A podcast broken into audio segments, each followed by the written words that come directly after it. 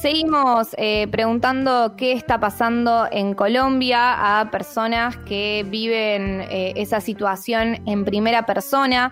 Ahora tuvimos la posibilidad de eh, comunicarnos y de recibir un mensaje de Natalia desde Medellín que en primer lugar la vamos a escuchar hablando sobre cómo es vivir con una violencia normalizada en el día a día y esto nos contaba.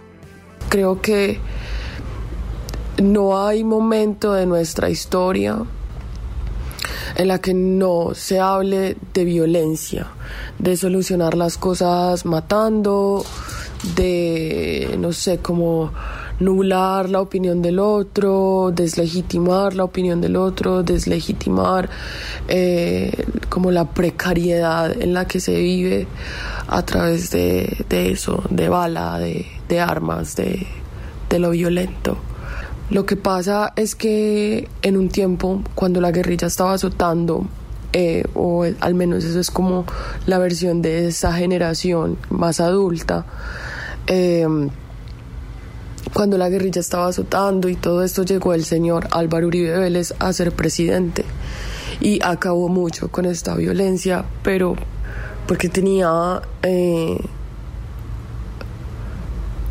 unas motivaciones personales Em, pero ahí fue cuando empezó otra vez de las etapas más oscuras que ha tenido Colombia. Eh, el señor Uribe ha educado a Colombia en el sentido de que aquí si, si, si, si alguien te hace algo mal, entonces lo matas. O sea, es matar al otro por todo y normalizamos la violencia hasta el punto de que eh, pues nos parece normal. Te levantas y si escuchas que mataron a alguien en las esquinas más, más allá, pues se te hace normal y dices, ah, pues fue guerra entre pandillas, ¿cierto? Pero las cosas son normales hasta que te pasan. El año pasado perdimos un amigo muy, muy importante por culpa de la violencia aquí en Colombia y eh, pues creo que el problema más grande es que pues no pasa nada, o sea, aquí la gente mata, tortura y secuestra y desaparece y no pasa nada. Ahí eh, le escuchábamos a, Natalia de Medellín, eh, iniciamos así este, este testimonio que sabemos que, es crudo, pero que es necesario conocerlo también. Eh, también actualizando las noticias, eh, el gobierno y los líderes de la protesta ahí en Colombia se reunieron, tuvieron una jornada de diálogo, pero no llegaron a ningún acuerdo. Eh, se, reunieron el gobierno de Colombia y el Comité Nacional del Paro, este comité que agrupa a parte de los sectores que protestan masivamente en las calles desde hace ya 20 días. No llegaron a un acuerdo el lunes por la noche eh, y bueno, ya eh, la ola de protestas que eh, que, está en el país dejó al menos eh, cinco decenas de muertos, casi 600 heridos, varios de ellos con lesiones oculares por disparos policiales. Eh, representantes del gobierno conservador del presidente Iván Duque no accedieron a las exigencias del comité, la organización que es la más visible de los manifestantes, que el día anterior pidió al presidente condenar de manera explícita y contundente los abusos de la fuerza pública y reconocer su responsabilidad en agresiones durante las protestas, entre también otras eh, demandas. Eh, así que aún no se está llegando a, ningún acuerdo, a pesar de que los líderes, los líderes de la protesta del eh, Comité Nacional del Paro de Colombia se están reuniendo con, con el gobierno. y siguiendo con el relato de Natalia también nos habló de, la cuestión de las vacunas, de la pobreza, de los impuestos, de la desigualdad en ese país que al fin y al cabo también son el origen de eh, las protestas en las calles. La escuchamos.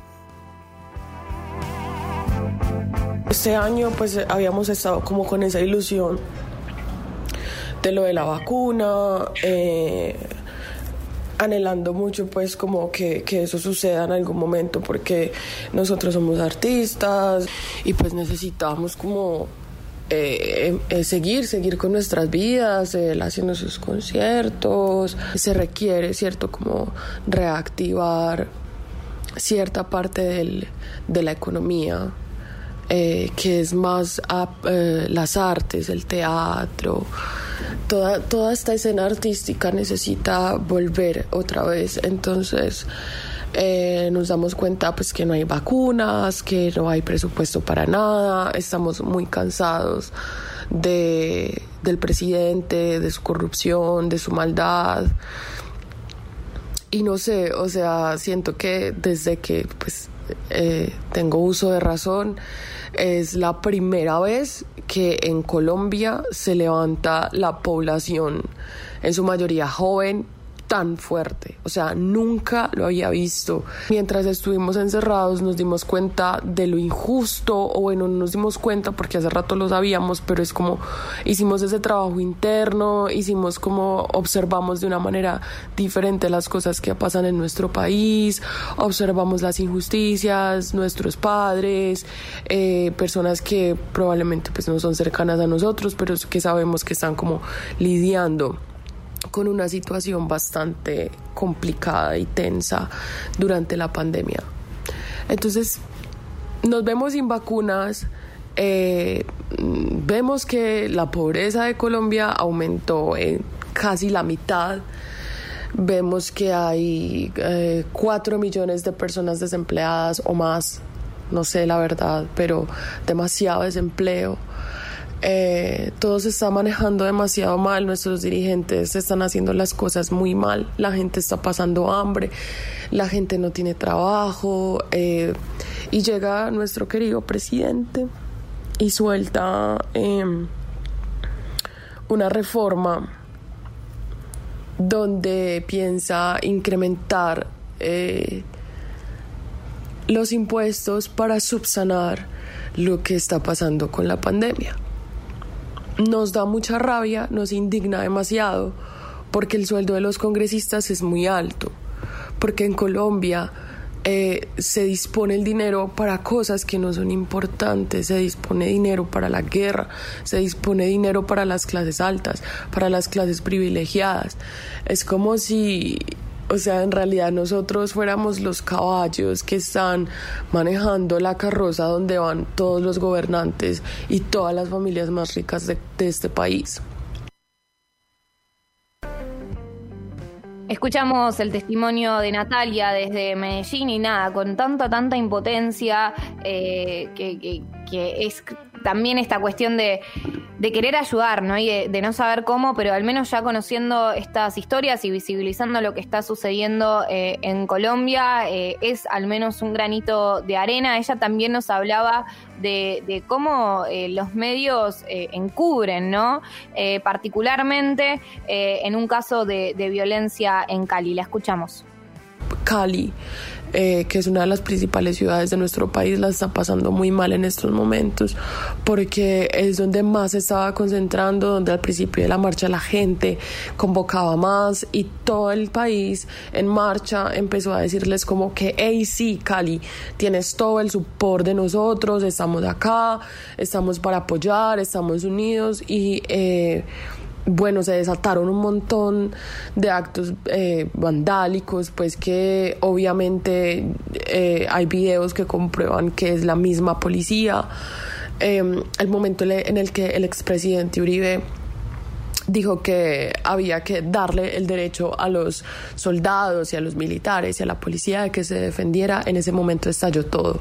La violencia que hay en estos momentos por parte de la policía hacia los ciudadanos marchando pacíficamente es inmensa, es demasiado grande, es increíble. Entonces, o sea, ahora estamos lidiando mucho con eso. Cali está censurado, no podemos ver lo que le está pasando a Cali.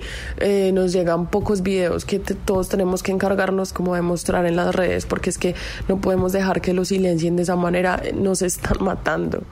Literal, es que nos están matando. O sea, acá tú sales a protestar y no puedes hacerlo. Entonces te meten una, una bala en la boca para que te calles. Eh, y eso es lo que está pasando fuertemente ahora en Cali es bastante atemorizante. Seguimos escuchando el, testimonio de, Natalia desde Medellín. Eh, también eh, sumar que eh, esta cuestión de, meter presión y de seguir mostrando en redes sociales lo que más podamos que, vemos de, Colombia, porque también y, exigirle a, nuestro gobierno que, que repudie todo esto, ¿no? Porque sabemos que la presión internacional es lo que va a hacer que que, meta presión justamente para que, haya un cambio efectivo eh, y, que, cambien su manera de, actuar los gobernantes eh, colombianos.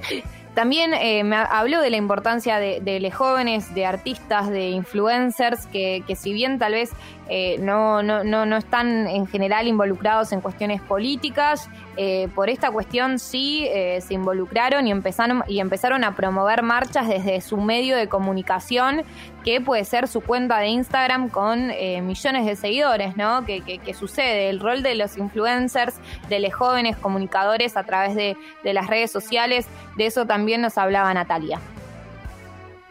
Tener un celular si en algún momento de la pandemia o en algún momento pues de este presente se ha visto como un problema que los jóvenes seamos como tan adictos, ¿cierto? A tener el celular en la mano y, y toda la vaina. Pues ahora se volvió un arma súper fuerte que está en pro a nosotros porque por ahí nos empezamos a comunicar, por ahí nos empezamos a dar cuenta de varias cosas, por ahí nos empezaron a explicar las personas que más saben acerca de la reforma, cómo nos afectaba, todo lo que contenía. Eh, empezamos como a los que teníamos conocimiento a educar a los otros, las personas profesionales en el asunto, a educar a los otros y entonces tenemos como esa posibilidad de pasar información, información, información y dijimos como, oiga, no, esto no puede estar pasando, no podemos permitir que esto nos siga pasando. Entonces iniciamos como con esto del paro y pues como varios artistas, influencers, empezamos como a promover la presencia de las personas, vamos a marchar, vamos a parar porque no queremos que esto suceda, porque no podemos permitir que el gobierno siga imponiendo cosas sobre nosotros, como sucedió con nuestros padres, con nuestros abuelos, que acá el silencio era muy importante y ellos nunca, o sea, yo me acuerdo muy bien cuando pasaron cosas como el 4 por mil, cuando subieron el IVA, cuando quitaron las, eh, las horas extras, pues el pago de las horas extras, un montón de cosas y pues nosotros estábamos pequeños, no teníamos mucha palabra o pues mucho que hacer al respecto y siempre sabemos que no, nuestros padres eran de agachar la cabeza y decir, bueno, qué vaina y aceptarlo. Y pues no, es, esta generación es como no, no, no lo vamos a aceptar, no lo queremos aceptar y tenemos todo el derecho de no aceptarlo. Entonces vamos a salir a marchar porque queremos que se den cuenta que no estamos de acuerdo con este tipo de cosas, porque incluso nuestros padres, aunque no estén de acuerdo, les cuesta como tener esta, esta rebeldía y salir en contra de las cosas que no queremos que sucedan. Em, entonces los jóvenes asumimos ese papel. Asumimos ese papel en este momento porque es, como dije al principio, es un despertar. Es un despertar es un, estamos mamados, estamos mamados de que nos impongan las cosas, estamos cansadísimos de agachar la cabeza y decirle que sí a todo lo que quiera hacer el gobierno cuando nosotros como jóvenes y muchas veces incluso privilegiados sabemos que hay personas alrededor del país que están aguantando hambre, que la están pasando muy mal, que no tienen agua, escuelas que no tienen agua, ¿cómo es posible eso? O sea, hay cosas muy tristes que, que desde nuestro privilegio eh, no nos damos cuenta, pero en el momento en que lo hacemos queremos salir a protestar y queremos generar un cambio en nuestro país. Salimos un montón de jóvenes a marchar, o sea, han pasado muchas cosas, hemos hecho, digamos, al principio del paro. Eh, mucha muestra artística, mucho circo, mucha música, mucho, todo, todo ha sido muy pacífico, o sea, todo fue muy pacífico eh, y, todavía se mantiene. Eh, lo que pasa es que cómo funcionan las dinámicas en cualquier protesta. O sea, siempre hay personas que obviamente ah, recurren como al desorden, a la destrucción, pero pues bueno, eso no es es muy triste que esos, esos casos mínimos deslegitimen la, la, la, protesta y es lo que usan los medios de comunicación. Siempre hemos sabido que en, pues en Colombia los medios son revendidos, o sea, trabajan para para los políticos, para las familias más ricas. Pero en el momento en que nos empezamos a dar cuenta que en los medios solamente le daban importancia a los actos vandálicos y a la minoría, empezó mucha indignación. O sea, empezamos, nosotros estamos parando y estamos haciendo algo en pro de generar cambios. Y entonces, o sea, ahí es cuando empezamos a ver eh, la manera como nos dominan, la manera como nos manipulan, como el gobierno quiere realmente como eh, hacer que el pueblo sea sordo, porque empiezan con los medios de comunicación a distorsionar todo lo que estamos haciendo, por lo que estamos luchando y empiezan a silenciarnos. Tremendo, o sea, tremendo todo esto que cuenta y esta diferencia eh, de las generaciones, ¿no? De, de, cómo los padres, eh, quizás o los abuelos eligen eh, agachar la cabeza a pesar de que saben de que, lo, por lo que están protestando es totalmente justo y, de repente los jóvenes, los jóvenes están tipo, no, no, hay que salir a marchar, o sea, es así, viste, no, eh, no sé, no sé qué les parece, yo siento que, es algo que como que es, es algo que se puede dar también tranquilamente en, algo en nuestro país, ¿no? Esto, como esto de, de, los padres diciendo, ¿por qué salís a marchar? ¿Viste? Como, ¿por qué? Sí, y, pero lo importante que termina siendo, bueno, ahora lo estamos viendo en Chile, ¿no? Como cómo generar un movimiento y salir a marchar por, para mejorar, para generar un cambio, puede tener consecuencias positivas. Eh, sí, sí, sí. Pero sí. esa contradicción que te puede generar como problemas en tu casa, en tu familia, eh, como esto de no, no hallarte, es un poco lo que contaba Natalia, ¿no? Que después terminan teniendo además, como no estando tampoco bien en sus propias casas porque también tienen como problemas internos, además de todo lo que están batallando afuera en las calles. Sí, sí, sí, esta cuestión de, de, las diferentes generaciones, viste, que, como pasó en Chile, como recién mencionaba Sofi, de, de, que también eran generaciones, generaciones y generaciones que seguían aceptando tener una constitución de la dictadura de Pinochet, ¿no? Y acá también tenemos en Colombia, como Natalia cuenta, generaciones y generaciones que seguían aceptando, eh, agachando la cabeza como porque es lo que conocen en su día a día y es porque se supieron adaptar a, a, la vida así, ¿viste? Que, también entender que su pasado estuvo también con, mucha represión, eh, con, con, dictaduras militares también, con un, adoctrinamiento incluso ideológico, ¿no? De decir, no salgas a la calle eh, o, salir a la calle es de, no sé, de rebeldes, cualquier cosa, ¿viste? Algo como estigmatizado también de la lucha cuando los jóvenes estamos tipo, mira, si voy a marchar, voy a marchar porque es lo que, lo que me corresponde, no, estoy, no, es, porque estoy haciendo algo eh, que está mal. Eh, no sé, Luquita, si quieres decir algo. Me parece que, que mm, estas generaciones entendieron algo que que a nuestros viejos o a nuestros abuelos eh, les, les costaba un poco. Hubo ciertos igual procesos políticos, por lo menos acá y en otras partes del mundo, en donde había mucho de salir a manifestarte, pero, pero seguía siendo visto de costado y estas generaciones entendieron algo que me parece que es súper importante y es que la política es poner el cuerpo. Eh, por lo menos la política para quienes no pueden ocupar un cargo público, para, quien no, para quienes no pueden estar ahí tomando decisiones tiene que ser poner el cuerpo. Y hay algo de, esta, de estas generaciones que, me parece que lo comprendieron muy bien y, y, es re importante, porque acá lo vimos, por ejemplo, con, con la, la, nueva ola del feminismo, eh, tercera o cuarta, no sé, corríjanme ustedes, eh, ahí, no sé. Está bien, está bien, sí, cuarta ola está bien. Eh, pero digo, me, parece que es muy importante esta, esta idea de, de que la política es poner el cuerpo y a mí me interpela bastante porque en mi familia fui yo el que rompió un poco el círculo de eh, no militar o de no salir a la calle. Y, bueno, los 24 de marzo siempre trato de estar ahí en la plaza.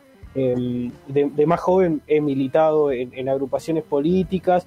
Y bueno, eh, fueron entendiendo mis viejos que, yo vivo la política así, como una forma de, como mi forma de vincularme con la política es poner el cuerpo, eh, y bueno, a mi hermana le pasó también a partir del feminismo de ir a las marchas y poner el cuerpo es una generación que está entendiendo eso y me parece súper, súper valioso.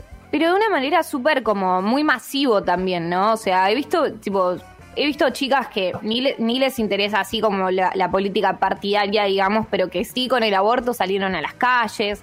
Como que es, bueno, con el ambiente también, ¿no? Jóvenes por el clima. De repente se hace como algo masivo y normal para nosotros porque decimos que es lo que corresponde, cuando quizás otras generaciones son tipo, bueno, ya está, esto fue así toda la vida, no lo vas a modificar, ¿viste? O de falta de interés también, tipo, ay, mira, ¿qué te va, eh, ¿por qué te vas a ir a una marcha si podés, no sé, ir, verte con tus amigas y ranchear? Eh, ¿No? Como que también hay algo ahí como de verlo como algo aburrido o algo como medio como qué onda, como de militante o como de peligroso. Eh, y, ahora es como algo súper normal. Sí, creo como que, va, no sé qué, piensan, pero como si se estuviese entendiendo la política como algo de todos los días y de todos, ¿no? Como no es que es, bueno, los políticos se ocupan de política, sino como que es algo que nos, nos interpela a todos en nuestra cotidianeidad. Entonces, creo como que entender eso te, hace salir a, a, o a marchar o a informarte o a estos temas, como que no podés no hacerlo. Sí, creo que también llegamos a un tope en donde no, no nos vemos un futuro posible. O sea, ¿cómo, ¿cómo hacemos para vivir solos? O sea, ¿cómo hacemos para tener un trabajo, vivir solos, pagar un alquiler? No podemos. Hoy en día no podemos. O sea, una persona de veintipico eh, tiene un trabajo y no, tal vez otras generaciones podían acceder a comprarse un auto o a tener un departamento o a lo que sea. Esas historias de yo a tu edad tenía cuatro hijos, no sé qué eh, las sociedades cambiaron, es verdad, pero también nosotros no vemos un futuro posible con esta situación de ambiente, bueno, de machismo también, ¿no? De, muertes y de salir a caminar por la calle y tener miedo de que te violen. Es como que también llegamos a un tope, como decir, dale, muchacho, todo este tiempo, todo, mira todas las cosas malas que pasaron, acá estamos como también con ese tiempo, para mí, que otras generaciones no tenían, porque estaban todo el tiempo eh, full eh, trabajando familia, trabajando familia, medios de comunicación, otra lógica de organización, ¿no? bueno, no fuimos de tema, pero tenemos algunos testimonios más de Natalia, pero que tienen que ver con esto, con cómo ella vive esta situación también peleándose adentro de su casa con sus propios padres, además de la lucha eh, que hay afuera. Esto nos contaba. ¿Qué pasa cuando el gobierno deslegitima a los jóvenes que estamos saliendo a marchar? Empiezan a crear como caos con nuestros padres, porque obviamente ellos empiezan a ver una realidad que les quiere mostrar el gobierno y nosotros estamos afuera saliendo a marchar con otra realidad, con, la realidad del cambio, no la realidad de la represión, que es la que les están mostrando el gobierno y los canales nacionales y los periódicos nacionales que son vendidos a nuestros papás, a nuestra familia. Entonces, ¿qué estamos los jóvenes? Estamos en, en la mitad. Estamos en casa porque bueno, siempre hay excepciones, no quiero generalizar porque siempre va a haber excepciones, pero habemos algunos que estamos entre la espada y la pared, o sea, como tipo en casa peleados con nuestras familias porque no están de acuerdo con lo que estamos haciendo y, y, luego pues salimos como a marchar y nos enfrentamos a una realidad que es diferente. Ha sido muy difícil, mentalmente ha sido desgastante porque sales a luchar y, tratas al mismo tiempo de explicarle a tus padres, a tu familia, que lo estás haciendo por un bien. Entonces es el peso, ¿cierto? Eso obviamente te drena, te, te enferma un poco mentalmente, cargar con todo lo que está pasando es, es, es muy duro para nosotros. Y aquí estamos nosotros marchando aún pacíficamente, sosteniendo el paro, concientizando a las personas de lo importante que es regresar a casa después de las seis de la tarde porque eh, están quitando la luz entonces, al quitar la luz, eh, se despliega todo eh, la policía, el SMAD, que es el escuadrón antidisturbios, eh, se despliegan como esta autoridad que realmente nos están asesinando y, apagar las luces en todo un sector y empezar de repente a escuchar el tiroteo es muy impresionante. Natalia. Es muy impresionante y, y es muy fuerte afrontarlo. Pero tenemos que hacerlo.